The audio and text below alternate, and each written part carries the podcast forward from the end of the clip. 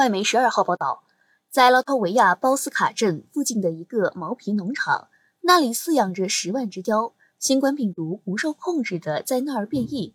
从研究结果来看，病毒已经反复在人与动物之间传播。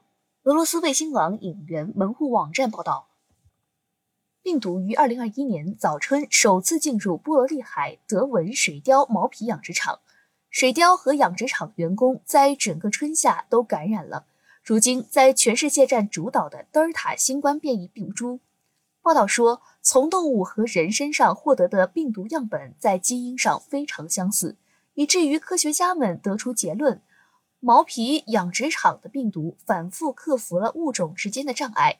这意味着病毒从人传给了水貂，并反过来从水貂又传给了人。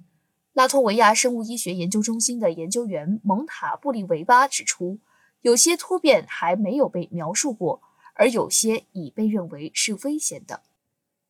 德尔菲引述他的话说：“但至少有四种先前在科学文献中被描述为具有潜在危险，即增加了病毒的易感性或影响了抗体的综合作用。因此，有人担心此类突变也会降低疫苗的有效性。”现在该农场约有十万只水貂，它们还在继续无症状感染，死亡率没有增加。最后一例农场员工感染病例是在两个半月前录下的。拉脱维亚正在讨论捕杀水貂的可能性。如果拉脱维亚决定关闭农场，赔偿金额将以数百万欧元计。在水貂养殖场中多次发现了新冠感染。此前，丹麦政府表示有必要捕杀该王国的所有水貂。所有农场的一千五百万至一千七百万只水貂，因为它们是危险的变异新冠病毒携带者。欧洲最大的毛皮工业被摧毁。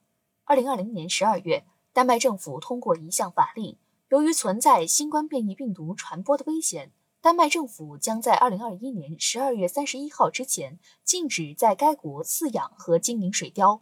其他一些欧洲国家也宣布在水貂身上检测到新冠病毒。感谢收听《羊城晚报广东头条》，我是主播文静。